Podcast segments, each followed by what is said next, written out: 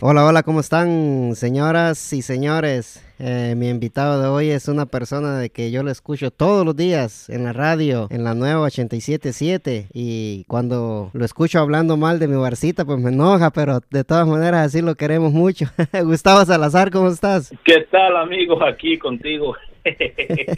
Sí. Gustavo, estaba viendo estaba viendo tu- toda tu información y, y tienes una carrera estupenda, Gustavo. Este, todavía tienes un programa de deportes en, en Filadelfia, ¿verdad? Bueno, um, lo que estaba haciendo en Filadelfia lo cambié porque hacía los Eagles. Sí, y sí. justo lo cambiamos, me cambié para los Ravens. Para Sí, los Baltimore ah, ok. Ravens aquí en Baltimore, más cerquita. Sí, oh, yo Ya, pensé pero, que... o sea, trabajé bastante en Filadelfia. Sí, oh, ok, yo pensé que todavía tenías algún eh, contacto allá con, de- con los Eagles, pero no, ¿verdad? Ya, ya todo está... O, o sea, todavía me llaman los de los Eagles de vez en cuando, también, también el equipo de béisbol, los Philadelphia Phillies. Um, el año pasado, justo cuando vinieron a jugar aquí contra los Nationals, eran los Phillies y los Nationals, relaté mi primer partido de béisbol. Oh, wow. Sí, yo, yo sé que tú eres una Ya. persona que conoces mucho de deporte y eso me, me gusta bastante. Sí, sí, e- e- es que como aquí en Estados Unidos eh, es, realmente la cultura eh, está en el deporte. Lo, lo que tienen bien, bien integrado es como el béisbol, el fútbol americano, Básquetbol. um, el hockey, el básquetbol. Y mi sueño es ver un día que el, el fútbol, soccer llegue a ese nivel. Ah, sí, eso, eso esperamos, va. Este, bueno, la, la MLS no, no es tan vieja, va, pero, pero yo creo que si ellos hicieran un formato como el que tenemos en nuestros países, yo creo que sería más, más llamativa para la afición, creo yo. ¿No crees tú? O sea, han intentado todo, cualquier forma en la que se les ha ocurrido, lo, lo pro. Sí, y Pues, no. no sé, porque lo que pasa es que el americano realmente no, no le atrae tanto el soccer como, como es a los otros deportes. Los otros deportes ah, frenan un poco y, y después siguen. Entonces, en el fútbol, como es continuo, 45 minutos cada mitad, para ellos es mucho. Demasiado, sí, es cierto.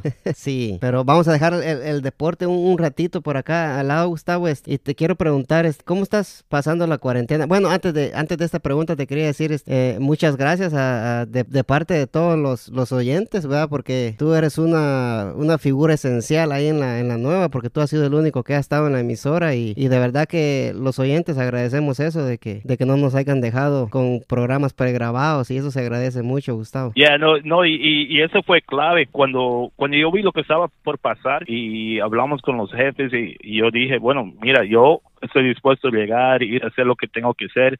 Y lo que pasa es lo siguiente, que trabajo también para SiriusXM. Entonces, ellos me dieron una, como una carta que me da permiso para poder ir a la emisora de SiriusXM.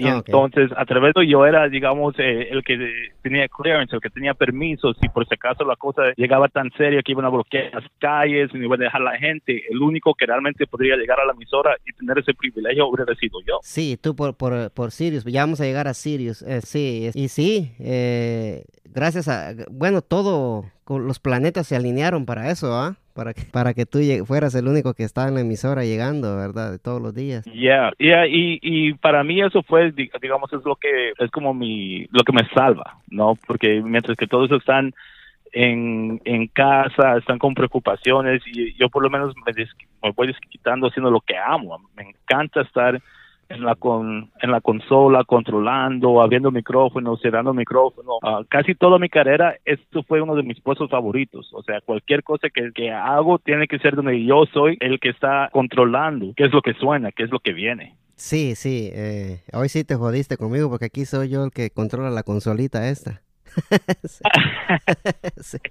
No, No era hay una- ningún problema. Era una broma, Gustavo. Sí, sí, este, ah, eh, tengo muchos amigos que escuchan la radio también y, y- y están, este, agradecidos. Me, me, me estaban diciendo el otro día unos que si algún día hablas con Gustavo, me dice decirle que gracias, pues, va, porque ya ves que en otras ocasiones que han pasado cosas menores, eh, la radio queda sonando con programas pregrabados, va, y esta vez que todos pensamos de que la radio iba a estar prácticamente como quien dice apagada, y no, ¿verdad? Y, y eso se agradece mucho y, y hay que seguir adelante, Gustavo. Ya, eh, eh, es que mira, la verdad, entre todos los, lugares que yo he trabajado, Filadelfia, um, trabajé en la Florida un ratito, o sea, la comunidad latina que tenemos aquí en Washington, yo realmente lo amo.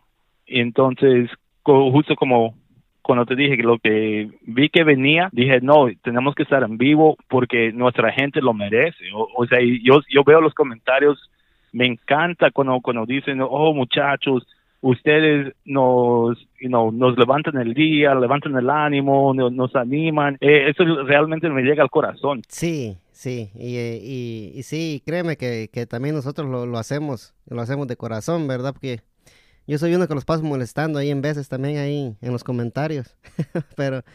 pero yeah, no, o sea, sí. es que es show, es show.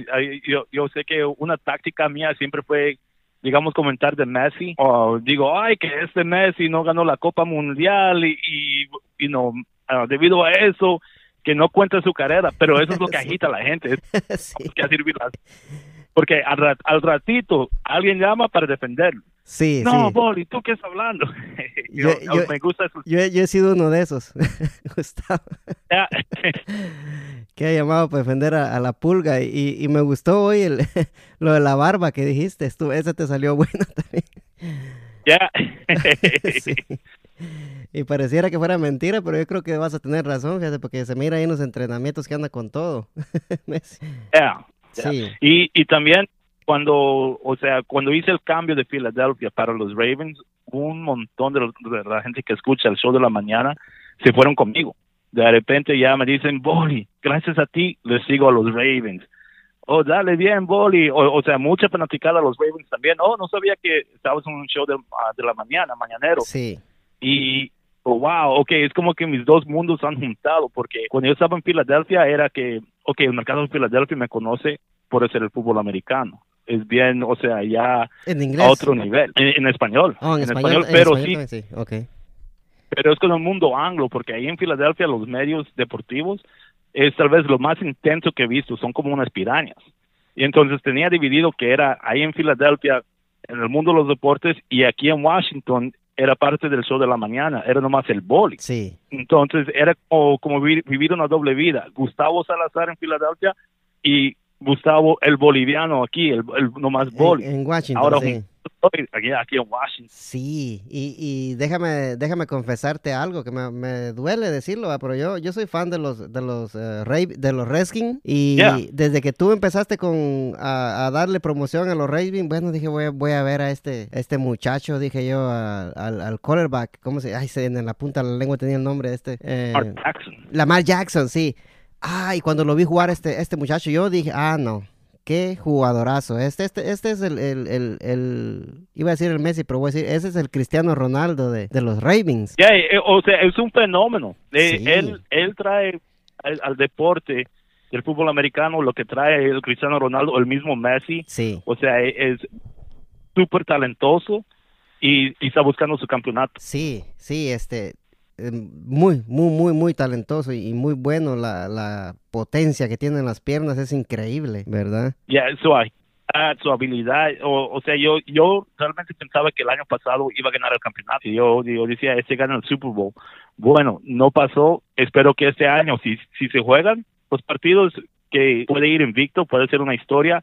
O sea, él, él tiene esa motivación. Cuando le hablan a él, él dice, yo no estoy preocupado si me dan el premio del jugador más valioso, jugador de la semana, o si soy líder en esto. Yo solo quiero levantar el trofeo con mi equipo de Super Bowl. Sí, y, y se lo merece, fíjate.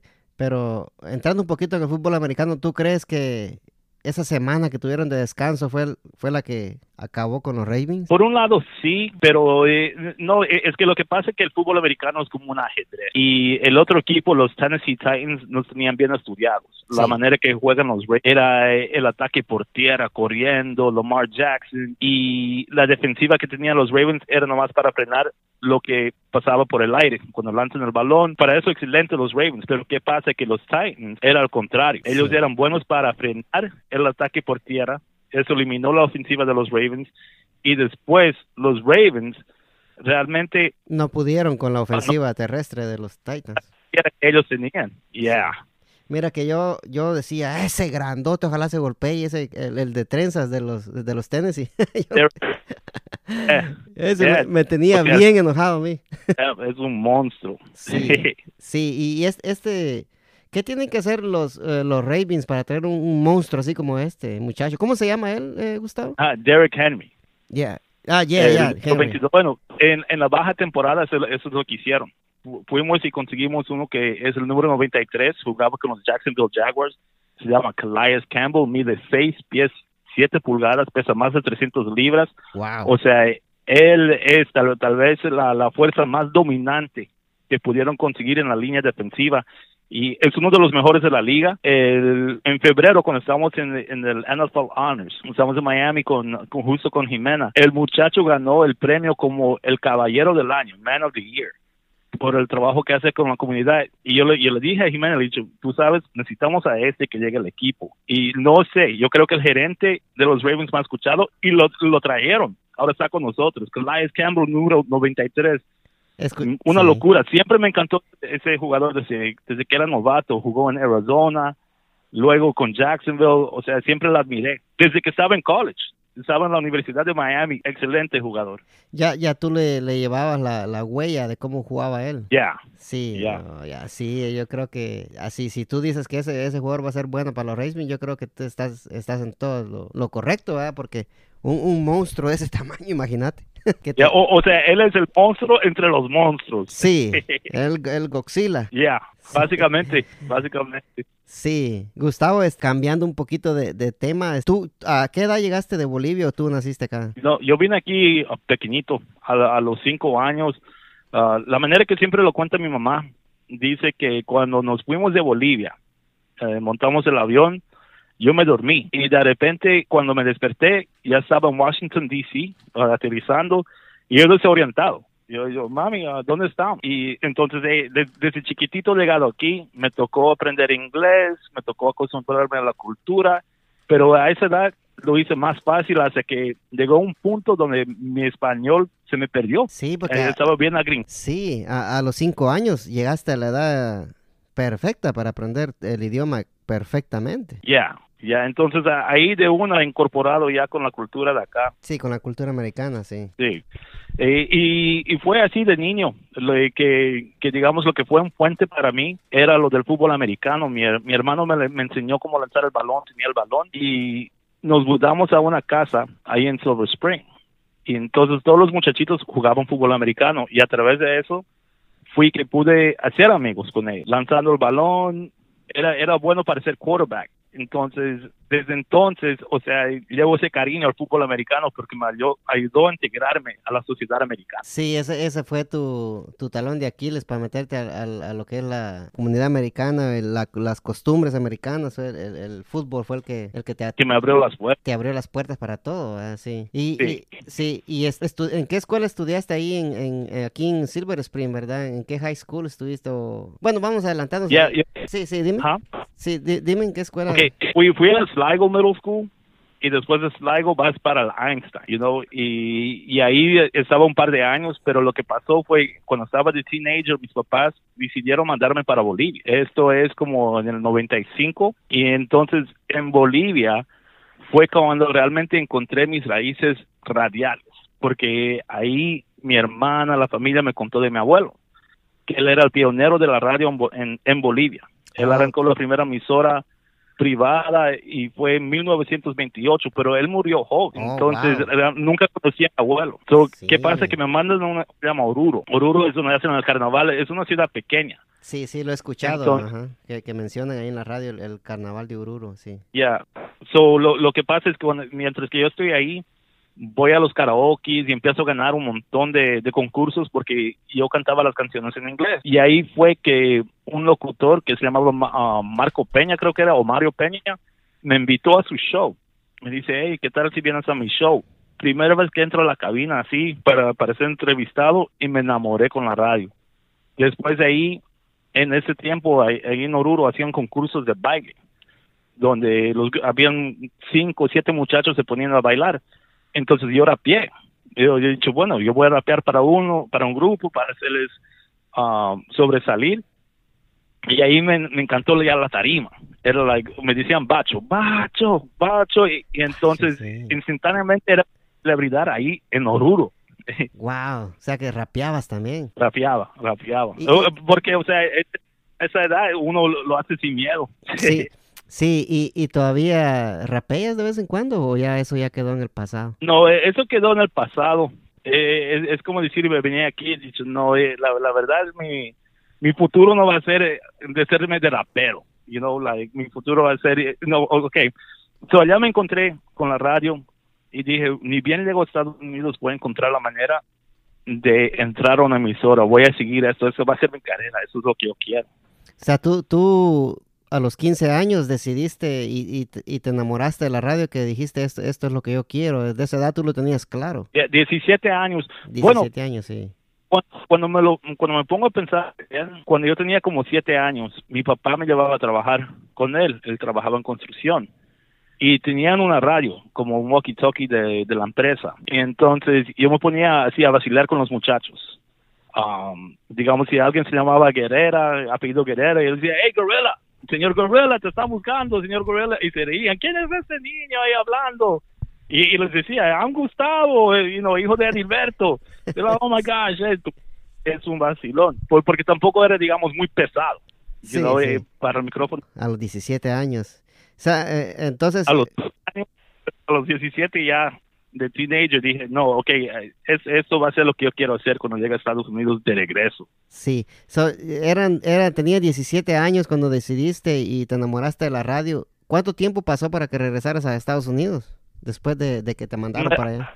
Al, año, al año, tenía 18 años, um, regresé, estaba trabajando construcción con mi papá, pero también para ir a colegio me fui al college, me, me inscribí en clases de comunicaciones, tomé justo una clase de, um, se llama Audio Production, donde te enseñan a hacer, trabajar ya para radio y tele. Ah, y he dicho, uh, luego ya como en el año 2000 había una academia aquí en Crystal City que se llamaba uh, Connecticut School of Broadcasting, donde te enseñan cómo hacer radio y televisión. Yo fui nomás para como para ver la orientación, pero al tiro vieron ellos que tenía algo como una chispa, un talento y me dijeron, bueno, uh, Gustavo, si quieres venir a este colegio, te, te podemos dar una beca, te vamos a, quitar, digamos, el 80% del costo, solo pagas el 20% y... ¡Wow! Y, yeah, yeah. So, ahí, ahí me enseñaron, entonces, ahí me enseñaron cómo editar, cómo hacer video, cómo hacer, manejar consolas y todo eso. Siempre tuve un conocimiento como técnico, pero esto ya como para aprender cómo manejar los equipos me salió bien natural. Entonces, para ellos era como su, alumno estrella. Dicho, oh, no, este va a ir a hacer algo con esto. Sí, ya lo traías en, la sangre. Bueno, eso eso está en tu sangre, ¿va? Porque tu abuelo fue el pionero de la radio en, Bolivia y, y eso ya, lo, ya lo tienes tú en la sangre, ¿va? Y, y se te da natural. Se me, se me sale. Te cuento, uh, han hecho como un evento celebrando los 75 años de la victoria de la Segunda Guerra Mundial. Tenían un montón de aviones volando sobre el mall de Washington, D.C. Yo lo estaba viendo por la tele y mi mamá me dice, oh, yo me acuerdo ese día cuando ella era pequeña, ¿no? Tenía como unos siete años, algo así. Y me cuenta que ella le tocó ir a manejar la consola del abuelo, de, la emisora en Bolivia. Oh, sí. Y yo estaba con, porque mi mamá nunca me decía, oh, mira, yo manejaba consolas de niño, o hacer de niña, o de niño me decía, mira, que tú tienes que ser locutor qué sé yo, y yo lo pregunté, mami, ¿tú manejabas consolas con, you know, de niña? Sí, me dice. Entonces le pregunté, entonces, ¿por qué nunca me empujaste a mí a hacer radio? Y él le dice, no, ¿cómo que, cómo te voy a empujar tú nomás? dice que desarmaba las radios, las armaba, o sea, me enviaba armar los, los equipos, venía a la casa y desarmarlo. Dice, no, yo no tenía que enseñarte nada, yo sabía que tú lo llevabas en la sangre ya. ella sabía bien claro de que tú ibas a ser locutor. Sí, sí. Y, tú sabes también mi hermano, mi hermano siempre en la casa tenía su uh, su sistema de DJ. Y en ese entonces tenía, digamos, los platos, los tocadiscos, tenía su mixer, tenía su CD player, tenía su, su casetera, o tenía uh, el es un wheel to wheel, en las ruedas. Y entonces, ¿qué es lo que pasaba? Que si yo estaba solo en la casa y él no estaba, yo me ponía a jugar con todo el equipo de mi, de mi hermano. Pero ah, se lo dejaba igualito como lo encontraba. Era una travesura. O sea, él no sabe que yo hacía eso hasta más luego cuando era mayor y le quemé unos parlantes. Ahí se dio cuenta. Me dice, ¿desde cuándo que estás jugando esto? Y yo, le dije, desde niño. Y no, pero, pero siempre, o sea, siempre, siempre tuve eso en la sangre. Sí, eso, sí, tú, tú eres eh, natural, pues tú eres así, eh, como, como Messi, va, natural, porque vamos a mezclar con deporte esta entrevista, porque ya sé que a vos, te- a ti te gusta el deporte, a mí me encanta también el deporte, pero tú eres natural, Gustavo, o sea, tú ya lo traes, eso ya es verdad, no, no tuviste que hacer mucho esfuerzo para, para aprenderlo y, refinar todo lo que ya sabías. Ya, el, ah, no sé si te ubicas donde está Julitos. Sí, Bueno, sí. espera, sí. no Julitos. No, ¿cuál es la discoteca en Wheaton? El, En- Humbertos.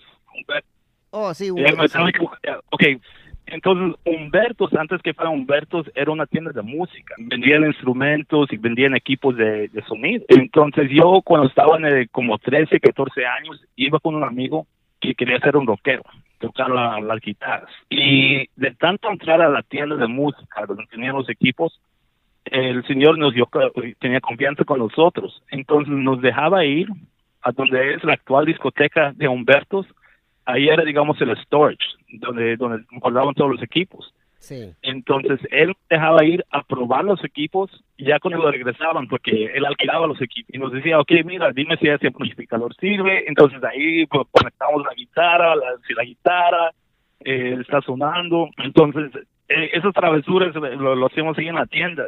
So, cada vez que yo voy a Humbertos o cuando digo Humbertos siempre me daba esa nostalgia. Decía un día voy a contar sobre esto lo que vivía cuando era la tienda de música Sí, mira que eh, eso sí, es- eso no, no lo sabía y qué bueno, y qué bueno que lo estás compartiendo. Wow, que era un storage de instrumentos, en Humbertos entonces. O sea, era, una, era, era una tienda de música, Sí, porque al sí. otro lado la Bears es el Chuck Lavins, pero ahí en la, donde estaba Humberto era Wheaton Music. Ah, bueno.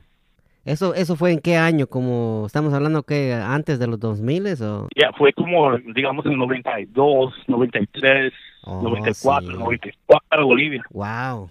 Es, es bonito saber, saber todo eso, porque un- yo ni, ni, ni idea que, que esa era una tienda de música antes. Ya, o, o sea, Wheaton, eh, yo siempre llevo orgullo de Wheaton, lo, lo digo al aire, ¿no? Know, I'm the Wheaton man, yo soy de Wheaton, pero Wheaton tiene una historia bien bonita ah, por ese lado de la música, donde están los instrumentos. En la esquina, al frente del IHOP, había una tienda que se llamaba Phantasmagoria, donde tenían toda, toda la música alternativa de rock, um, que eran, o sea, los CDs, los discos, los cassettes. Yo iba ahí en vez de irme para el mall, porque ahí lo conseguías y el dueño también te decía, mira, eh, chequea este grupo, se llama Nirvana. Y, y era antes que salió el disco, del, el, o sea, el álbum de Nirvana, y yo, ok, ¿qué tal ese cassette? O, o también de Pantera, música heavy metal, así nos regalaba un montón de música al señor porque éramos chavalitos, pero queríamos hacer la promoción de la música. Querían que la, che- que la chequearan primero, wow, sí, sí, sí. Yeah. O sea, tú, tú, tú viviste una, una infancia muy, muy bonita, Gustavo, haciendo todo, Muy- lo, muy todo lo que te gusta. ¿eh? todo lo que me encanta.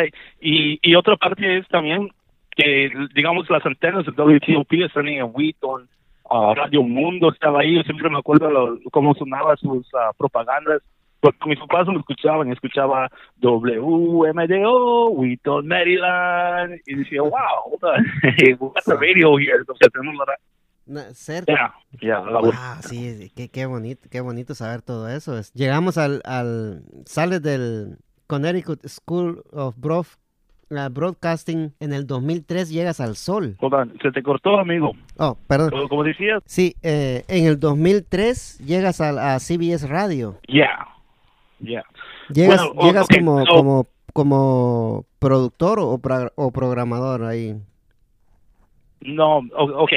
Um, bueno, antes de eso, lo, lo que pasó que yo trabajaba con mi papá y, Oh, y había, digamos, en el, en el 2000 hacia el 2002, medio que mi papá no quería que, que yo lo deje, o sea, que deje de, de trabajar con él. Pero lamentablemente se me enfermó y falleció. Oh, Entonces, yo justo el, um, antes de Año Nuevo, viendo del 2002 al 2003. Y yo andaba bien deprimido y, y dije, ¿sabes qué? Me voy a poner las pilas, voy a aplicar, voy a buscar dónde comenzar mi carrera. Gustavo. Y justo, ajá, ¿me escuchas? sí, ¿a qué, a qué, a qué se dedicaba tu, tu padre? Que en paz descanse. Eh, era topógrafo eh, en la construcción. Oh, wow, ese, ese era un tra es un trabajo muy muy bueno también. Ya, él me enseñó. Yo, yo con él hemos, hemos, trabajado, hemos hecho trabajos en el Baltimore Washington Parkway, un montón de exits, uh, los parqueos ahí en Dallas Airport, um, el túnel que va de, a la terminal de Dallas Airport. Antes no, no había ese túnel, eh, yo trabajé en eso. O sea, yo, si hubiera querido seguir con eso, sería un señor ingeniero ahorita de construcción, pero me partía el corazón seguir eso sin él, ¿no? Sí, te entiendo perfectamente, sí. Sí, o sea que tú, wow, ese trabajo es, es, es, muy bueno, sí. Eso es lo que me pasó, que, que andaba con, con, una pena y dije, no, eh, y no voy a, voy a entrar a la radio, estudié para esto, es lo que quiero hacer. Y entonces fui aplicando y justo en febrero los decidí han dicho, ¿sabes? hey Gustavo, si quieres un trabajo aquí con la emisora de Classic Rock, estás bienvenido, eres una cara joven. Um, y yo les conté todo lo que yo sé. Entonces para ellos, wow, al tiro, me dieron el trabajo. En Classic Rock, esa era, era ¿qué, qué, ¿cuál era la sintonía de ellos? La, la 94.7, WARW. Ah, esa, esa, la 94.7 tiene una señal tremenda. sí, y, y lo que me encantaba que, digamos, en ese entonces, CBS Radio, uh, ellos en la, en la 106.7, en la JFK, tenían a Howard Stern. Y Howard Stern, o, sea, mientras que yo trabajaba con Concepción, yo escuchaba radio, escuchaba todas las emisoras americanas, escuchaba la deportiva, WTAM, uh, Tony Kornheiser, um, esa la JFK con Howard Stern, también en la tarde tenían a Don and Mike, y entonces dijo, ok, you know, esa es la empresa de los grandes, o sea, son como mis ídolos de la radio. Sí, sí. Ahí en la ahí en la 94.7 me encontré con unos señores locutores, o sea, no sé si te ubicas con este programa que se llama WKRP en Cincinnati. Ah, eh, el programa así de los 80, de una emisora eh, de los gringos, ¿no? Mi jefe me, me, en veces que me habla de ese show, fíjate. Yeah, okay, so, ¿qué pasa? Que básicamente esos muchachos que trabajaban en la 94.7 eran pioneros de la música rock aquí en Washington, D.C. en los 70 Uno que se llama Surf, otro que se llama Weasel, uh, uno que era The Mad Dog Tony Coulter, o, sea, grandes locutores de los tiempos de los 70s y los 80s aquí en Washington, D.C., son los que trabajaban en la 94.7 y fueron, digamos, como mis profesores, como trabajar en la industria, como, como realmente ser una persona de radio en Estados Unidos. Sí, ese era, ese era el ejemplo que, que, tú, que tú mirabas, ese, ese era lo que tú querías seguir, ¿verdad? Sí. Wow. Y créeme que lo haces muy bien, Gustavo. Entonces, ¿qué pasa? Que estoy trabajando para la empresa de, de CBS con esa emisora. Bueno, no podían conseguir mucha gente para trabajar en promociones porque veían el formato classic rock y, y la gente que conseguían se iban a, a los conciertos de y, o sea de todos los rockeros de todavía estaba David Bowie ahí estaba Kiss Aerosmith uh, Poison o sea todos los rockeros grandes que pasaban aquí por Washington D.C. yo iba con la emisora y los muchachos que contrataban para ir a trabajar ahí se emborrachaban no no podían aguantar hacer hacer el trabajo y participar en el show entonces a cada rato entraban y se iban y venían pero el que sí aguantaba era yo. yo, yo llegaba a la tarima, me decían, mire, necesitamos fotos con las muchachas. Ok, ya, como 50 muchachas, vengan aquí a la carpa y tomamos las fotos. Y dijeron, oh, no, este, este Gustavo, Gus, me decían, Gus, Gus es amazing. O sea, Gus es like, like nuestro equipo de promociones. Sí. So, ¿Qué pasa? Que yo solito manejaba el departamento de promociones, lo que era en la calle. Trabajaba con la manager que se llamaba Kelly. So Kelly un día me llama, me dice, hey Gustavo, um, no sé si escuchaste lo que ha pasado. Le digo, ¿qué ha pasado? Anda por la 99.1 y llamame al ratito. Le digo, ok, voy a escuchar la 99.1, que era la WHFS, una emisora que me encantaba. Yo quería trabajar en la HFS, pero nunca me dieron la oportunidad porque yo era de la 94.7. Era bajo la misma empresa, un cero, ¿no? Dice, no, no, este muchacho, uh, si viene aquí, le va a quitar el trabajo. La 99.1. Sí, sí. Bueno, eso es lo que pasó. Escuché la emisora en español y dije, o sea, e-, ese, ese instante dije, aquí cambio mi carrera. Porque yo estaba tan enfocado en trabajar, en hacer rock and roll, en trabajar con los gringos. Y dije, no, aquí hay una oportunidad. Solo le llamo a la muchacha Kelly. Le digo, Kelly, me encanta. ¿Qué hay que hacer? Me dice, ok, Gustavo, vete para la, para la central ahorita. Ya ahí tú estás hablando de Michael Hughes. Michael Hughes era el mero mero de CBS. Es como decir el, el presidente de la empresa para aquí en Washington, D.C. Sí, lo he escuchado, lo he, lo he, oído mencionar a ese señor, sí. Yeah, so, llego, llego ahí y, y, o sea, todavía no tenía el nombre del formato, no era en español. Y, y Michael Hughes me dice, hey, Gustavo, y, y Michael, o sea, me dio un premio siempre por lo que hacían en la 94.7. Ganábamos emisora del año por las promociones que yo hacía con la, con la, con esa emisora. Sí. Entonces, bien estimado Michael me dice, Gustavo, ¿qué, qué te parece la, la, emisora latina? He dicho, I love it. Y me dice, ok, eso es para ti. ¿Qué tú quieres hacer? He dicho, I don't know, yo, yo quiero manejarlo. He dicho, bueno, ahorita no, pero veremos qué pasa. Ven aquí y me lleva a un cuarto donde estaba un señor que se llama Pío Ferro. Creo que era Pío Ferro, no puedo, puedo estar equivocado con el nombre, pero Pío Ferro era el mero mero de SBS, Spanish Broadcast, los que manejaban Omega de Nueva York. Él llegó aquí a Washington como un consultante. So Michael me lleva a ese cuarto y la manera que me presenta a Pío me dice, Pío, este es Gustavo, es el mejor trabajador que yo tengo bilingüe, si tú lo quieres es tuyo. Y Pío me dice, ¿qué tú quieres hacer para la nueva emisora? Y, y le dije, quiero estar al aire. Y dicho, ¿puedes comenzar hoy en la noche? Y dicho, sí. Y dicho, ok, tú llegas de medianoche a 6 de la mañana, necesitamos a alguien que opera la, la consola. He dicho, wow, ok. So, esa noche, la gente americana estaba tan brava por lo que pasó con Sí, el cambio de rock para español. Les quitaron la, la emisora, sí. Quitaron la emisora. Entonces yo, yo me puse a contestar las llamadas. Y mientras que andaban así hablando cosas racistas, hey, ustedes, los vamos a deportar. Yo les, yo les contestaba así de feo, y no voy a pesar de la nada. like, para decirlo de una manera no tan vulgar, pero, you know, en inglés dicen eso, you know. Sí, sí. primero tu emisora, después tu país. O sea, yo, yo, me, yo me puse mano a mano. ¿no? Ellos estaban tirándome como más odiosos y, o sea, yo soy de Sligo Middle School. A mí no me puedes decir algo y yo me voy a quedar callado. Sí, yo los sí. igual. Ey, ey, ey, Entonces, esa fue la primera la primera noche de, de lo que ahora es el sol, ¿no? sí, y, y Gustavo, y- y- sí, perdón. Ajá. Y, cuando ellos, eh, cuando tú empezaste a contestar esas llamadas, cuando ellos te oían hablar tu, tu inglés, porque tú hablas un inglés perfecto, que, que no, no, siempre seguían con el odio, aunque te escucharan hablar así perfectamente el Oh, yo les contestaba, yo les contestaba en español. Oh, en nomás para, español. para sacarles. Sí, Yeah, pa- y le dice, hello, eh, eso tú, tú Radio La Raza, creo que eso era uno que sonaba. O sea, lo que hicieron eh, ese primer día del, del sol, agarraron los IDs de un montón de emisores de todo el país. No, y, y creo que era como La Raza de Chicago, 98, no sé qué, right? O, o si no, a La Buena Buena de Los Ángeles sí. y, y eso lo sonaban todo el día para dejar el misterio. Entonces así les contestaba a los americanos y, y de- me agarraba con ellos. Pero ¿qué, qué pasa como a las 4 de la mañana, sí? Bueno, más 5. Dije, hold on, hasta, hasta este momento nadie abrió el micrófono aquí. Entonces yo dije, bueno, dale.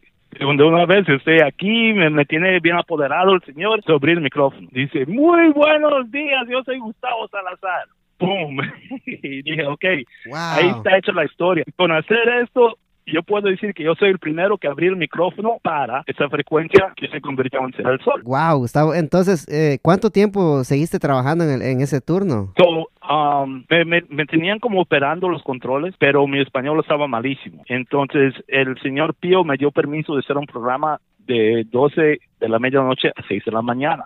Sí, sí. Entonces yo llamo a dicho, oh no, ok, es mi momento, voy a ser un Howard Stern, o, o sea, voy a hacer todo lo que me, lo que me antojado de hacer en la radio. Entonces por dos semanas lo hice, pero qué pasa que habían quejas de, de- porque ya empezó a llegar otra gente, otra gente ahí para el sol, y hubo oposición, se quejaron con la gerencia, dicho, no, no, no, mira, Gustavo no está listo para hacer un programa, pero eh, Michael Hughes dijo, bueno, pero es mi muchacho, you know, es mi muchacho, a él lo vamos a enseñar entonces para que haga, para que sea parte de esta emisora ah, clave. Sí, sí, porque tú eres eh, una pieza clave porque sabías usar eh, la consola, sabías utilizar todo, todo el equipo que estaba en la radio. ¿eh? Ya, todo el equipo y, y también acuérdense que lo fuerte mío ahí siempre fue las promociones entonces a- al instante yo yo estar ahí integrado con la nueva emisora ya tenían su departamento de promoción eso, eso yo fui al, al, colegio, la academia donde yo fui a estudiar la locución y les dije, mira, necesitamos gente y de ahí, de ahí salió, digamos, a Juan Romeo, otra muchacha,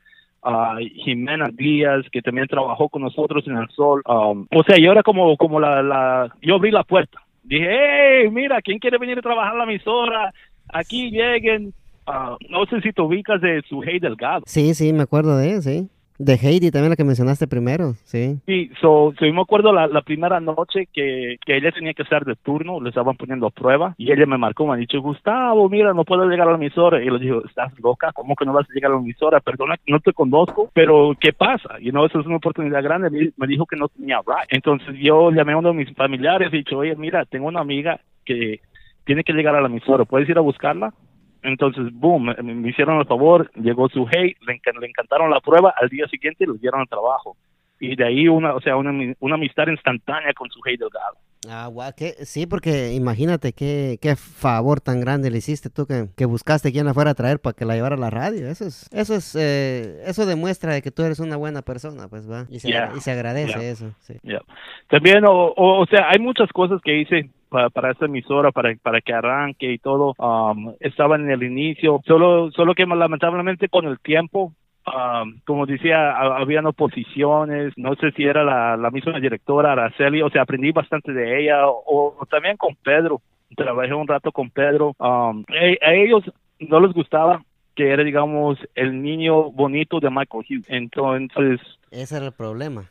De seguro ese era el problema, sí. Ya, porque, o, sea, era una amenaza, you know, era una amenaza por, porque yo siempre tuve mi ojo en lo grande. Entonces, ¿qué pasó? Que eso fue el 2005. En el 2006 2005 fue, sí, 2005 fue tu último año ahí, ¿verdad? En, el, en el Sol. O, sea, fue en el inicio del Sol. Arrancó el 12 de enero del 2005. Oh, sí, y yo estaba ahí hasta ya. Ya para el 2006 arrancan ese verano una emisora en Filadelfia que se llama Rumba. Y esto es ya con una empresa más grande que, que ese entonces se llamaba Clear Channel, pero ahora es iHeartRadio, es la que son los dueños de DC 101, High 995 y todos esos lugares. Yo aquí aplicaba a cada rato para, para Clear Channel y, me decía, mira, cuando hay algo, cuando haya algo, te vamos a buscar. Bueno, arrancaron una emisora en Filadelfia Latina y han hecho como un casting call para todos los que quieren ir a trabajar en Filadelfia. So yo fui ahí justo con su Hey Delgado. Creo que, que Vinicio también fue con, conmigo. So, era, digamos, toda la gente de Filadelfia, como, unas 500 personas que estaban haciendo fila para ser entrevistados para ver si entran a la emisora. Cuando yo entré ahí, me dicen, ¿qué tú puedes hacer para la nueva emisora? Y yo les dije, mira, yo puedo hacer el lado técnico, puedo hacer las conexiones de las discotecas, puedo arreglar la consola, puedo hacer tus promociones, puedo ayudarte con la programación, puedo editar la música, puedo salir al aire, lo que tú quieras yo te lo hago. Entonces, ¿qué pasa? Que ellos dijeron, ya, para todos si ves si eres aceptado la emisora, vamos a marcar una nota y te avisamos. Todo el camino desde Filadelfia para acá, para Washington, yo me quedé pensando que me llamarán, me llamarán. Y justo me entran en la llamada y era como una lotería. Y me dicen, Gustavo, tú vas a creer que toda la gente que hemos entrevistado hoy día aquí en Filadelfia, tú eres como el más dotado, you're the most prepared. Oh Llegas un trabajo en Filadelfia, aquí lo tienes. Es depende de ti. Y he dicho, ok, me voy para Wow, sí. ¿Cuántos días pasaron para, para que te llamaran? No, esa misma noche. El primerito que han llamado. Wow, sí. Bueno, entonces llegué ahí y, y ahí fue, digamos, como la continuación le fue, o sea, como la enseñanza de, de radio aquí en Estados Unidos. Primero fue lo, que aprendieron en 94-7 con los grandes exlocutores. Pero aquí, o bueno, ahí en Filadelfia ya era, digamos, el tope de la montaña porque ahí estaban bien organizados, eran también seis emisoras, era, digamos, tenían la de Pockets 92Q de Filadelfia, la mejor play station casi de toda la costa oeste. Digo, costa este. Sí, sí. Después hip hop, la, o sea, la de hip hop, la, la Power 99, eh, eh, esa emisora es, es la leyenda. Eh, no sé si ubicas esa canción que dice Let me clear my throat, que dice Let me clear my throat. Oh, yeah, yeah, sí, sí, sí, sí. Me... Ok, eso, eso fue la producción de esa emisora Power 99 y también había la rumba, que era la emisora latina. Entonces, ¿qué pasa? Que eh, ahí en Clear Channel era, digamos, el palacio de, de, la radio. Todos los talentos bien plagados, bien, o sea, historial. El director de programación se llamaba Butter uno de los mejores que ha hecho radio. Y, entonces ahí, si, e, si eres artista grande, ahí llegaban. Ahí me tocó conocerme ah, con los raperos, con los de pop. O sea, estoy hablando como de, de Rihanna. Cuando estaba, estaba jovencita, Britney Spears ha pasado por ahí. Oh, wow. Puff sí. Daddy ha pasado por ahí. Prince pasó por ahí. O, o sea, todos, todos, todos los grandes. Imagínense que hacíamos un morning show con Whoopi Goldberg. La, la, la actriz, ella hacía su morning show ahí, o, o sea, eh, fue lo máximo Sí. para lo que es radio, radio, lo que trabajé en Filadelfia, lo que viví ahí eh, y lo que aprendí, aprendí bastante. Aprendiste Y, ellos aprovecharon, ellos aprovecharon que, que como tenía ese talento de, de poder manejar equipos que, que digamos no estaba como, como en CBS, en CBS nomás me tenían trabajando con el Sol o si me tenían trabajando con la Classic Rock. Ahí en Filadelfia me tenían trabajando para todas las emisoras. Cualquier cosa era eh, call, uh, Gut o, o eh, Realmente fue más ahí que creció el nombre Ball. Cualquier cosita, Y Gustavo. fue- ¿Ah? Cualquier cosa que pasaba, llama a Gustavo. Llama a Gustavo. Yeah. Sí. So, so ahí en Rumba, eh, el director eh, Juan Arroyo, eh, era la, él, él era el DJ del, del grupo, no sé si te acuerdas de Sancocho, Sancocho con sería con oro sólido, Oh, sí, tenía sí. la canción Tumba Tumba la casa, ya. Sí, claro. So, so el director, o sea, el director este Juan Arroyo, formó un equipo para hacer el morning show, que era con Rudy Rudísimo, que trabajaba en la Mega de Nueva York. Él es el que hacía el jacuzzi. Y, y ahí me conocí también con Ricky Ricardo y mi pana, mis socios, Ariel Pelacio, y una muchacha que es Milka Madera. Pero entre nosotros éramos la rumba de la mañana, la RDLN. Antes que, antes que sean los reyes de la mañana, existía la rumba de la mañana. La rumba en la mañana, sí. Eso, eso todavía Yo- en, en iHeart, en Media Antes, antes se llamaba, este, ¿cómo se llamaba la, eh, la compañía antes? Porque ahora se llama iHeart Media, ¿verdad? Ya, ahora se llama iHeartRadio, pero en Sí. ese entonces era, Clear Channel. Clear o, o sea, Channel, la sí. empresa, cuando llegas a la empresa te dan un, te dan un libro. Sí. Y, o, o sea, para lo que es radio, e- ese libro es, o sea, no, no puedo como para estarle desde el Biblia, pero es como una, es así, para, para aprender a trabajar en radio te dice, mira, la táctica para ser un buen locutor, un buen personaje de radio es amar a tu público. Y, y eso, o sea, ya lo conocía. Y lo vi verlo en el escrito y decía, ok, esa es la clave para esta empresa.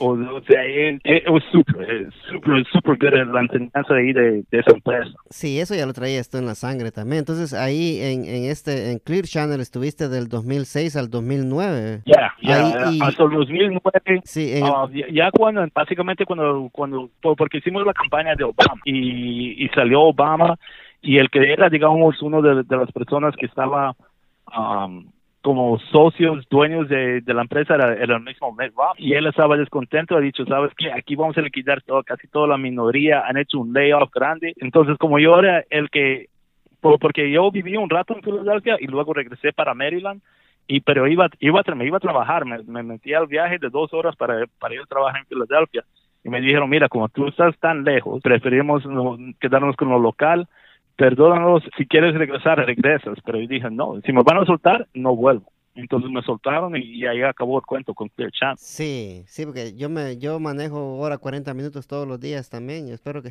sí. Y ya me acostumbré, pues uno, yo creo que al manejar uno eh, diario, ya ni siente dos horas de manejo uno, ¿verdad? ya Sí, o sea que de, eh, en el 2009, so, ¿qué, ¿qué pasó entre el, entre el 2009 y 2010 de tu carrera? ¿Qué, qué fue? Porque en el 2011 llegaste otra vez a Filadelfia, ¿verdad? A una emisora que se llama La Calle, ¿o no? Ya, o, bueno, lo, lo que pasó es, que eh, estaba cansado, porque imagínate, de- desde el 2003 al 2009, eh, trabajando tanta radio, cada fin de semana estaba trabajando, o, sea, yo soy uno que, tra- puede trabajar los siete días a la semana y más de 100 horas. Sí. Entonces, durante la semana preparaba para hacer los eventos, el fin de semana hacía los eventos, si era discoteca, conciertos, lo que sea, yo lo hacía. Y, y así era con la con la classic rock con el sol y luego con, con la rumba y todas las emisoras que había en Filadelfia. Entonces estaba como ya un poco cansado. Te tomaste un año, te, tengo que te- te tomaste un año sabático, por decirlo así, ¿verdad? Por- básicamente Sí. básicamente y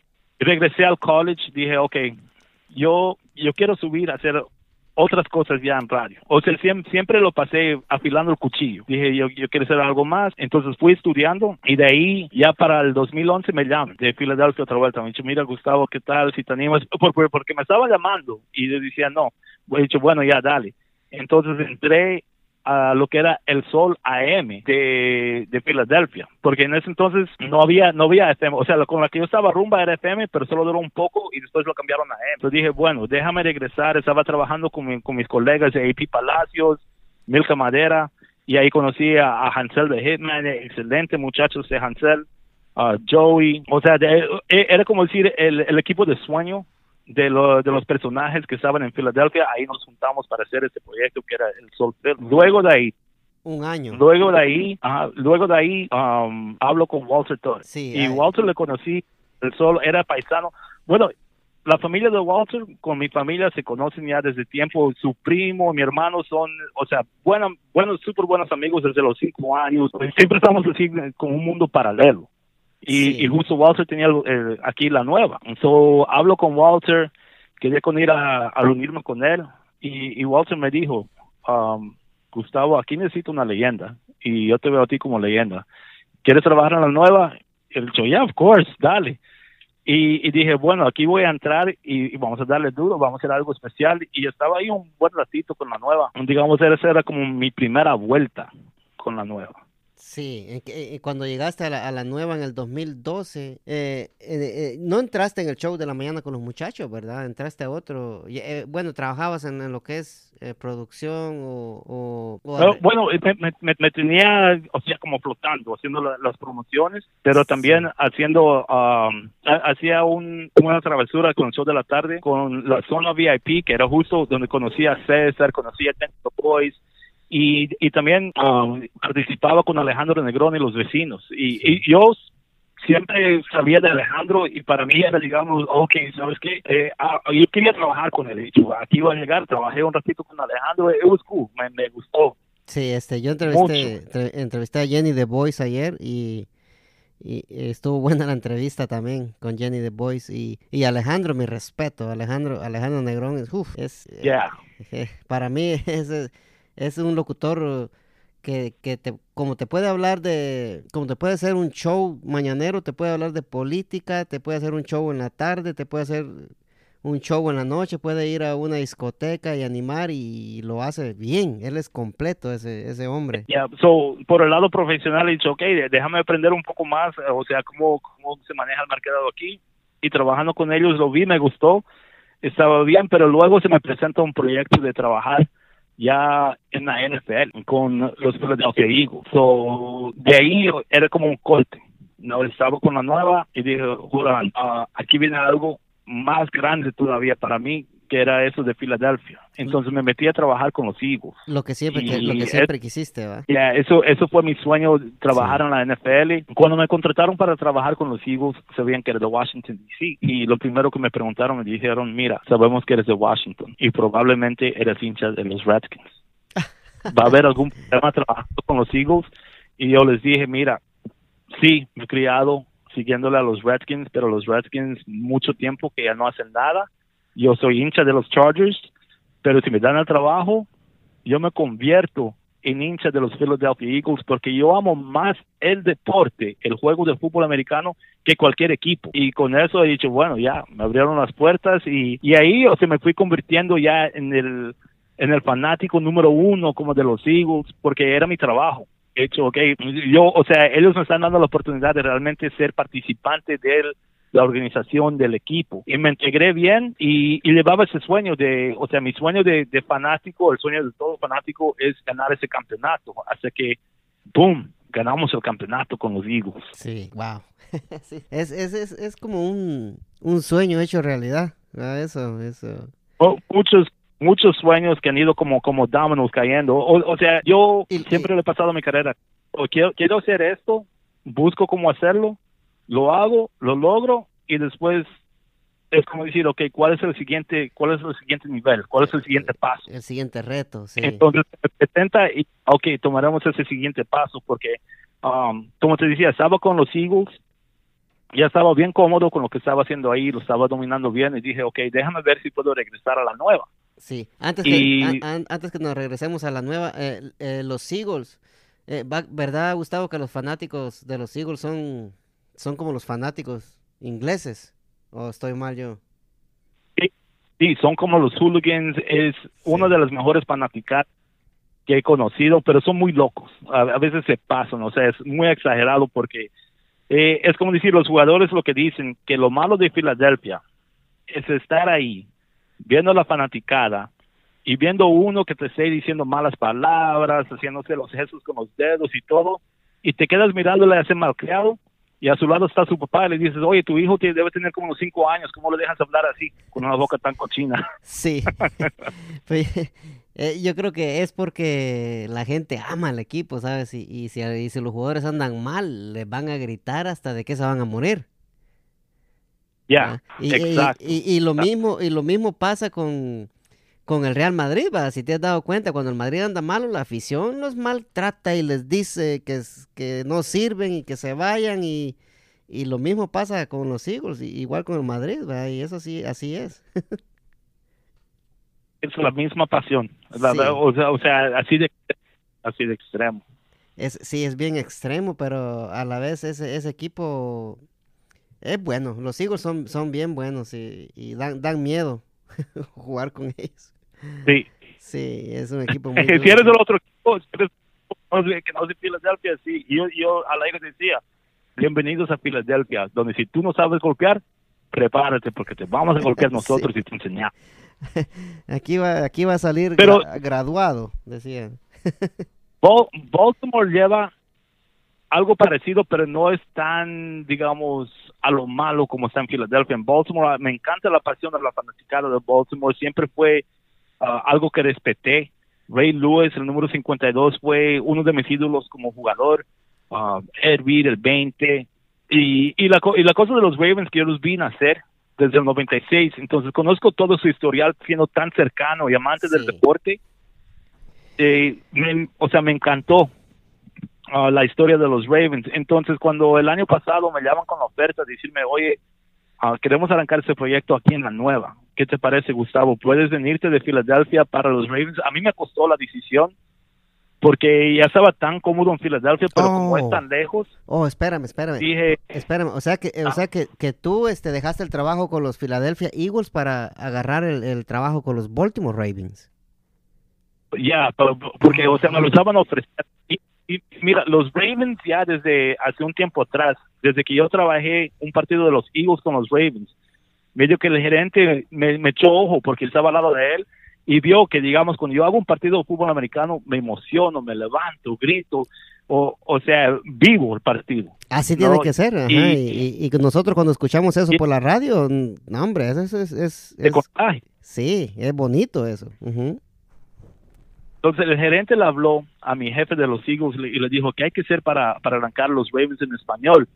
Bueno, estaba en busca de eso, pero no, no, nunca yo pensaba que iba a llegar a ser de los Ravens hasta que me presentaron con la idea y dije, ok, aquí tengo la oportunidad de armar algo.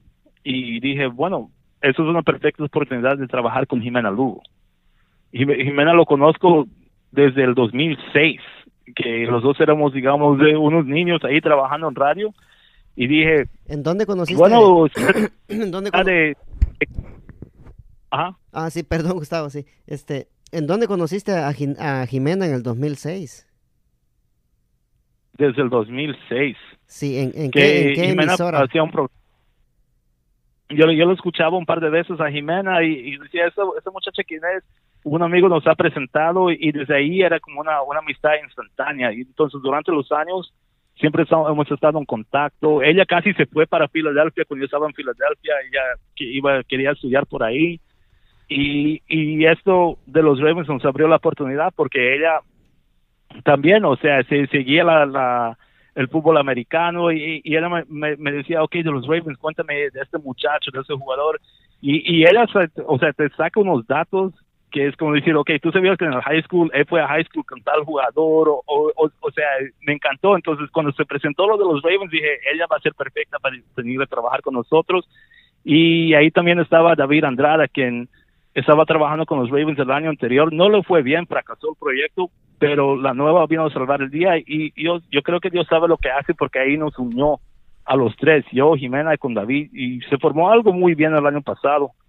Eh, sí, este, excelente, Gustavo. A mí me encantan esas transmisiones que hacen ustedes. Ya, yeah. porque era, era, Ojalá que las tengamos por, por mucho tiempo, esas, estas transmisiones. Eh, era como te decía, era digamos los los Ravens de llegar a la nueva era como juntar mis dos mundos, el fútbol americano deportivo y la nueva aquí en Washington DC, todo todo en, un, en uno. todo todo en, tu patio, por decirlo así. ¿Verdad? Ya. Todo, todo, todo en el, en el, patio trasero de tu casa, ahí enfrente, sales y ahí está todo cerca, no tienes que viajar para, para Filadelfia ni nada, todo, la radio, los Baltimore, todo cerca. Y ahora, mientras todo eso estaba pasando, eh, entre el partido, de, o sea, entre los partidos de los Eagles, trabajando con la nueva en el Morning Show, um, el año que nos fuimos para el Super Bowl con los Eagles, una, una gente se dio cuenta de, de mí y me dice, oye, ¿por qué no aplicas para Sirius Exam? Tú serías perfecto para ahí. Entonces yo dije, bueno, aplicaré para Sirius Exam y ¡pum! Me llaman. Ah, quisiera trabajar Sirius Exam y yo les dije, yo trabajo en la mañana para una emisora aquí en Washington, D.C. Y bueno, te vamos a ofrecer algo en, la, en las noches haciendo um, partidos de deportes, en el departamento de deportes. Y eso ya era, digamos como un guante en la mano. Sí, en, en, perfecto. En, inglés o en español. En inglés. Sí, ok. No, en inglés. Entonces ya, o sea, ya por los últimos dos años, que ya, ya trabajando para el tercer año, he estado trabajando los, los Reyes de la Mañana, Serious Exam y los fines de semana fútbol americano. Pero lo de Serious Exam es, digamos, otra vuelta ya como el colegio, como me tocó ahí en Filadelfia pero eso es ya, o sea, la, ahorita, ahorita el medio número uno, el más grande del mundo es ese de Sirius XM, porque Sirius XM y Pandora. Pandora es, es, es grande, ¿verdad? Y como Sirius. Y ahora eh, los carros te traen te traen Sirius XM y te traen Pandora también, ya en, las aplicaciones que vienen en los carros nuevos. sí. Y entonces, digamos, en Sirius XM me toca hacer de todo uh, fútbol en inglés, español, fútbol americano también, los partidos de, lunes, los partidos de jueves en la noche, o sea, como soy el latino, el que habla español, el que entiende bien el lenguaje, eh, eh, confían en mí para, para, para transmitir esos partidos, para pasarlos al aire. Um, cuando hay campeonatos de los del hockey, del béisbol, o, sea, todo lo que se puede como más confiado con los deportes de Sirius Exam aquí en Washington DC es es tu servidor Gustavo Salazar, me ponen a eso. Pero yo no lo menciono mucho en la nueva porque es como una competencia, ¿no? porque saldría muy mal si digo, oye, mira, tú sabes que en Sirius XM puedes escuchar el, clásico, you know? O en el, canal de People. El canal de People en Sirius XM es la música que a mí me encanta. Me encantan las mezclas que hacen, Diplo. Y también está ahí mi gran ídolo, Howard Stern. Ahí está también este Kevin Hart, ¿verdad o no? Ah, Kevin Hart también, o, sea, todos, todos. Sí. imagínate que Sirius XM tiene más de mil canales y es 24 horas y está sonando. Y también con lo que tienen Pandora, que ahora si usas Pandora está ya más actualizado. Um, o sea, Pandora es un éxito para lo, y mucha gente diciendo así es como debería sonar la radio. Bueno, ahora Pandora, hay Pandora Radio en Sirius XM. Oh, sí. Yo, yo, yo tengo la aplicación de Pandora Radio en mi teléfono, pero eh, ah, yo sé que ahí puedo escuchar podcast, pero también puedo escuchar radio pues, también, ¿verdad? Entonces. Mm, bueno, ok. Sobre lo que tienen ahorita es Sirius XM tiene el canal de Pandora. Oh, lo tiene el canal de Pandora. Ah, ok, sí. Ah, sí. si, puedes, si, si tienes con Sirius XM, baja su aplicación y ahí tú sabes, o si tienes acceso a todo lo que te ofrece Sirius XM. Sí. Sí, yo, yo compré la maquinita esa de, de, de XM antes. ¿Cómo se llamaba antes? Porque no se llamaba así antes, ¿verdad? Se llamaba... Ah, antes era XM Radio y había el otro que era nomás Sirius. Sí. Y después se juntaron para formar el, lo que es Sirius XM. Pero ahora hay que decirlo Pandora. Sirius XM Pandora. Oh, sí, hay, hay que agregarle el Pandora. sí, es cierto. Gustavo, entonces, eh, cuando llegaste a la radio en el 2014 y la, segunda vez que llegaste a la nueva, ¿verdad? ¿Empezaste a trabajar con los muchachos en la mañana? Mm, eh, estaba comenzando uh, ya como en promociones, otra vuelta, eh, o sea, promociones, promociones siempre fue mi pasión, me encanta el público, me encanta ver a la gente, me encanta regalar los premios, me encanta ver la alegría, ¿no? Y, y de ahí un día Walter me dice, mira, estoy pensando si tal vez ponerte a trabajar con los muchachos en la mañana. Y dije, bueno, vamos, yo, yo estoy dispuesto a trabajarlo, entro ahí y, yo tenía un objetivo, mi objetivo era entrar ahí y, y básicamente ser parte del morning show y ganarle a Pedro. Entonces estaba ahí le ganamos a Pedro, salió Pedro y desde entonces me he quedado y es como decir, ok, ahora estoy aquí con los muchachos en la mañana de la, de la nueva buena onda. Sí. Entonces, ¿qué pasó? Como te estaba contando mi carrera, siempre tengo ese hambre de qué va a ser mi siguiente paso. Dije, bueno, quiero y, y justo ahora con la pandemia, dije, bueno, si voy a estar yo metido en la radio tantas horas, por lo menos a ver si se anima a, prestarme una hora. Entonces dije, dije, Walter, ¿tú crees que puede ser una hora? Y él me dio la luz verde, entonces ahora estoy arrancando el programa con Jimena, acceso VIP. Sí, y por supuesto, gracias por la entrevista que me hicieron la vez pasada ahí. Me gustó bastante. Está bonito el programa. Ya, ya, no, y, o sea, Jimena me dijo, mira, tenemos el, el amigo Edwin, que, o sea, cuando, lo que te hablamos al aire, como puedes ver, lo que hablamos al aire es lo que hay en persona, es, la misma gente, no es como en el, al aire soy una persona, detrás de la, de la cortina soy otra, no, o sea, es lo mismo, entonces dije, yeah, dale, dale, let's do it, y, así es como tú um, te comunicaste conmigo, me dijiste, mira, voy a entrevistarte, y dije, ya, dale, let's do it. Sí, sí, y sí, este, ustedes son, son muy buenas eh, personas. Jimena, eh, ella es muy buena persona, me, me ha me aconseja siempre y, estoy agradecido con ella porque eh, una, una charla que yo tuve con ella me, me, decidí a empezar a hacer las entrevistas también porque con todo esto que estaba pasando del coronavirus como que estaba un poquito desanimado pero hablé con ella y, como que todo cambió ¿va?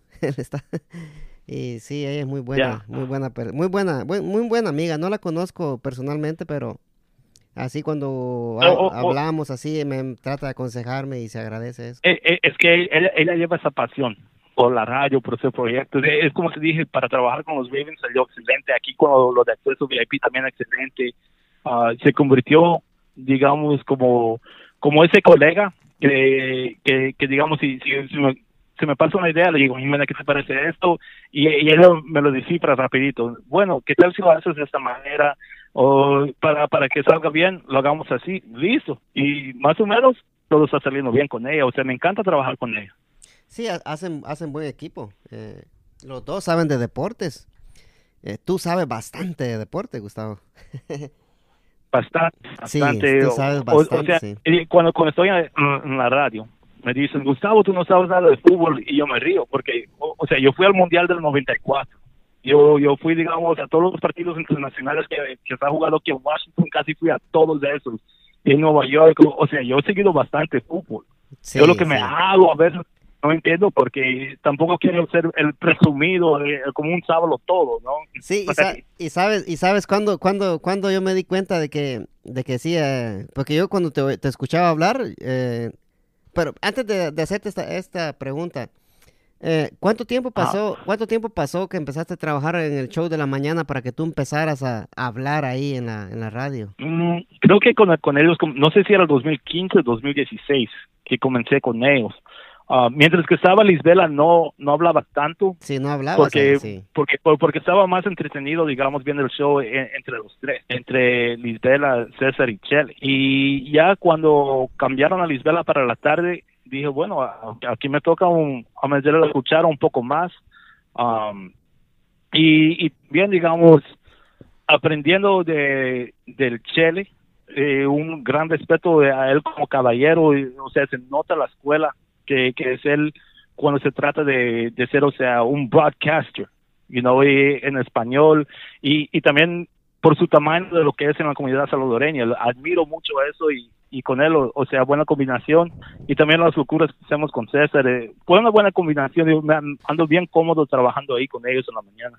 Sí, el, el Chele y César son tremendos locutores. Y, y tú, sí, y, y, tú también, Gustavo. Yo, yo estoy, estoy, este, la pregunta que te iba a hacer anteriormente, yo, yo me di cuenta de que tú sabías bastante de, de, de fútbol americano cuando anunciaron con, con Jimena Lugo en la radio en el mediodía de que iban a, hacer la voz en español de los Ravens. Y ahí dije, ay, este Gustavo bien escondidito se lo tenía, decía yo.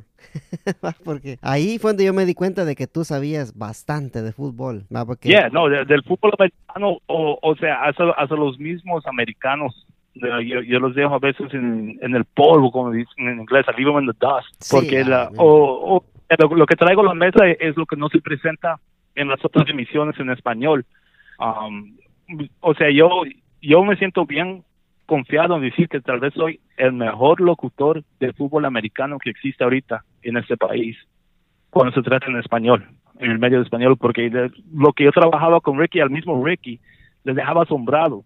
Porque lo que pasa es que yo, yo tengo un sueño de un día tal vez ser un técnico, un coach del fútbol americano. Entonces yo entiendo el juego de como uno de esos grandmasters de ajedrez. yo te puedo indicar lo que está la alineación, qué es lo que pasa con el quarterback, qué es lo que pasa con la defensiva y todo eso. Sí, y este, y eres, muy bueno, este, yo, yo cuando, cuando juegan los Ravens, en vez que digo, eh, bueno, voy a, a darme mi vuelta en la calle, digo, por nada más por escucharlos a ustedes en la radio, me voy ahí a, a darme mi vuelta porque se escucha, yo, yo le siento más sabor escuchar, escucharlo por la radio que oír, que verlo en la tele, fíjate. Ah, o sea, antes de, la, semana antes de, de un partido, yo les digo, pueden sincronizarlo. Si ponen la aplicación y está más rápido de lo que está en la tele, la aplicación pone en pause. Pero si lo que está en la tele está más rápido de lo que suena en la aplicación, pon la tele en pause. Y ahí cuando escuchen, arrancamos el partido, ahí lo pones play y ahí vamos a estar, digamos, sincronizados. Sí. Y ahí yo, yo, yo, yo trato de, digamos, enseñar el deporte, yo trato de explicar qué es lo que está pasando, como para pistarte, decir, ok, eso es lo que significa este pañuelo, eso es lo que está pasando en esa situación, eso es lo que es un primero y diez, eso es lo que está pensando el, el quarterback, eso es lo que está pensando el, defensivo, eso es lo que la estrategia del coach, eso es lo que va puede suceder si hacen esa decisión o si no se pueden perjudicar de esa manera. Sí, eso eso Así es como me gusta. Eso es lo que me llama la atención a mí, este, ¿cómo sabes tú que el coleback va a hacer esa jugada? Eh, es que uno de ver tanto fútbol americano y estudiarlo y la, la pasión, yo, yo creo que si podría regresar a mis años de high school y tuviera el tamaño, yo, yo hubiera jugado y, ser uno de los grandes por, por, la manera que amo ese deporte. O sea, tengo ese cariño por dentro. Y hay un locutor que trabajaba con los Chargers y una vez estaba hablando con él en Nueva York. Era ex jugador y él me dice, man, lo que me encanta de ser un locutor del fútbol americano, que es lo más cercano que puedes llegar a la cancha, ser parte del partido sin que te golpeen. sí, Entonces, hecho y, eso es lo que me encanta de los Ravens que el, equipo tiene el talento este de Lamar Jackson lo que hay en la defensiva este liniero defensivo que viene o, sea oh man yo me pongo bien hyper nomás al, pensar lo, lo, que viene ya esta temporada con este equipo me, me fascinan así era con los Eagles había un, un número 55 Brandon Graham uno de mis favoritos que fue la Universidad de Michigan, le seguía desde entonces y cuando lo conocí en problema, en, problema, en persona, cuando lo conocí, conocí en persona le dije, yeah, Brandon, tú vas a hacer algo grande con ese equipo. ¿Qué me dice? Dicho, tú vas a ser campeón. Y llegó siendo campeón. Y, en el partido del Super Bowl hay un, tengo mi grito ahí, porque él tumbó a Tom Brady y gritaba, Brandon Graham, Brandon Graham, Ricky, Brandon Graham, le tumbó, vamos a ganar esto. Y, ganamos ese partido de, campeonato. Sí, sí, le ganaron, estuvo ese, sí, a mí me gustan los, los Eagles también, este, bastante. Pero yo antes seguía bastante a, los, a los uh, Redskins. ¿Y qué crees tú que, que, tienen que hacer los Redskins, Gustavo? ¿Tú, crees que el, dueño de los Redskins tiene que taparse o, callarse la boca mejor? Todo, el mundo lo primero que dicen es eso. Hay que deshacerse, deshacerse del dueño. Dan Snyder nunca va a soltar ese equipo. El Dan Snyder va a ver ese equipo que se queme, que se tumbe antes que lo suelte. O sea, o muerto o, o, o, o sea, que, que ya no esté Dan Snyder con vida o que el equipo ya no exista. Pero, Dan Snyder nunca va ¿Por qué, Gustavo? No, fanático. Él siempre ha sido fanático del equipo, eh, se esforzó mucho para comprarlo y, o sea, él, ama el equipo, es fanático que compró su equipo. Ahora, la clave mía siempre fue esta, que me contrate, que me contrate como el presidente del equipo, como el coach o algo así, y yo lo diría vuelta a los, a los Redskins. Sí, sí, no, y sería bueno, fíjate, y ojalá primeramente Dios algún día se, te, se te conceda eso, pero ¿tú crees que, que en un dado caso él, él te contrate a ti, digamos, va como técnico, ¿verdad? O, y, o director, lo que sea, ¿tú crees que te va a dejar trabajar él? O sea, o, tú crees que siempre te va a estar eh, diciendo que pongas a este, que saca a aquel, que va? Eh, ok, hay un dicho en el fútbol americano que dicen que ganando resuelve todo. Eso es, eh, digamos, la medicina, la, vacuna para todo. Si tú en el soccer también. Si, el, equipo empieza a ganar, no importa qué es lo que haces. Tú eres el hombre dotado, dale, dale para adelante. A menos que seas los Chicago Bulls, porque eso no lo funcionó a Bill Jackson y Michael Jordan. Grande Michael Jordan, sí. Ya, uno de los mejores. Sí. Bueno, entonces, entonces los Redskins, al parecer, van a, van a seguir mal entonces. Gustavo. Mm, hay que ver, hay que ver, hay que ver porque el coach Juan Rivera es un buen ah. coach. Siempre me gusta ver que funciona y, y lo o, sea, la verdad, lo al, al, aire, al vacilo a, a, los Redskins porque, o, sea, es como mi trabajo. ¿no? soy de los Ravens y tengo que representar a los Ravens, pero en realidad hay un lugar en mi corazón siempre para el equipo de aquí de Washington. Um, y como decía, que me contrate y ahí vas a ver cómo, podemos, podemos, dar vuelta a la franquicia. Pero hasta que lo haga, hay como una maldición ahí pendiente. sí. y, y tú, Tú, tú, tú mencionaste al aire una vez, Gustavo, y me, y me, y me corriges si estoy mal, de que tú dijiste, me acuerdo bien bien, los Redskins deberían de contratar a, tal técnico que ahorita lo despidieron y el técnico que tienen los Redskins ahorita, ¿verdad? Exacto, ya. Tú, lo dijiste en el aire, ¿verdad? Tú lo dijiste al aire, yo me acuerdo de eso. Mira, para el fútbol americano soy como un brujo. porque, porque yo veo algo como ahí. Le soltaron a Ron Rivera y dije, deberían contratarlo entre todos los que están disponibles o que van a estar disponibles, porque uno ya se da cuenta los que van a perder de ver su trabajo. dije, este Ron Rivera sería el perfecto entrenador para llegar aquí a Washington, D.C.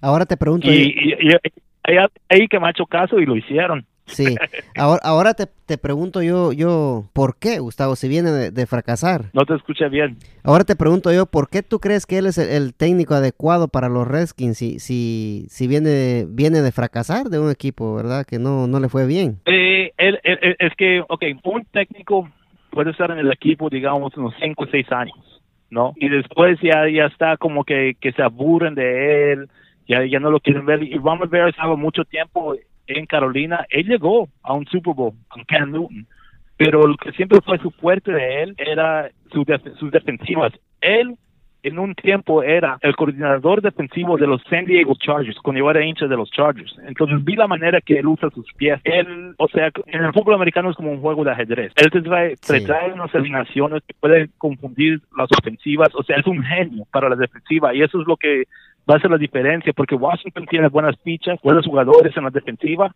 Este es un coach defensivo. Él va a sorprender a mucha gente. Yo creo que no va a ser lo mismo que se vio el año pasado.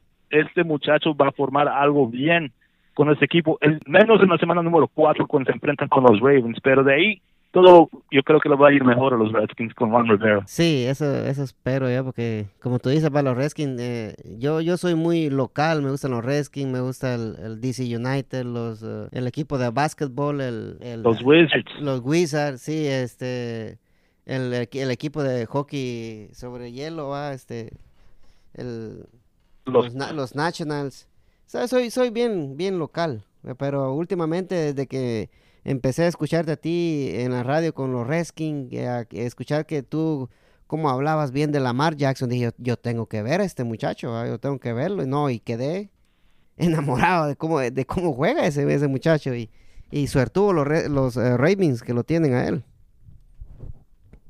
Ya, no, es súper, es, un fenómeno el muchacho.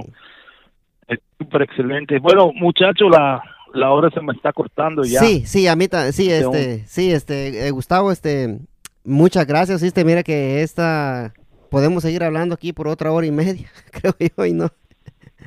no te escuché, socio, se, se cortó. Sí, yo, yo, creo que podemos pasar hablando otra hora y media acá nosotros y, no, no, no, no nos vamos a aburrir porque la plática está, estaba poniéndose buena. no, cuando, o sea, cuando se trata de deporte, radio, todo eso, yo, yo te puedo hablar días. Sí, sí. Es que hay para cubrir. Sí, todavía, sí, todavía me, todavía me faltó este hablar del, del Madrid, del Barcelona, pero ojalá y, y se vuelva a Se, y- se y corta, amigo, no te, no te ojalá y se vuelva a repetir esta plática, Gustavo. Ya, ya, ya, por supuesto que sí. Sí, y que este, sí, lo hacemos. sí, y muchas, muchas gracias, Gustavo. Eh, gracias A por, la orden, no, gracias a ti. Eh, gracias por, el interés y para ayudar a, a, a, a, contar un poco de quién realmente es Gustavo Salazar, you know, y quién es el hombre detrás de ser el boli. sí, que es una persona muy, muy, muy, muy profesional y, y muy sabedor del deporte. Y, y como yo siempre me despido, Gustavo, con la bendición de Dios Padre Todopoderoso, venimos duro, Gustavo.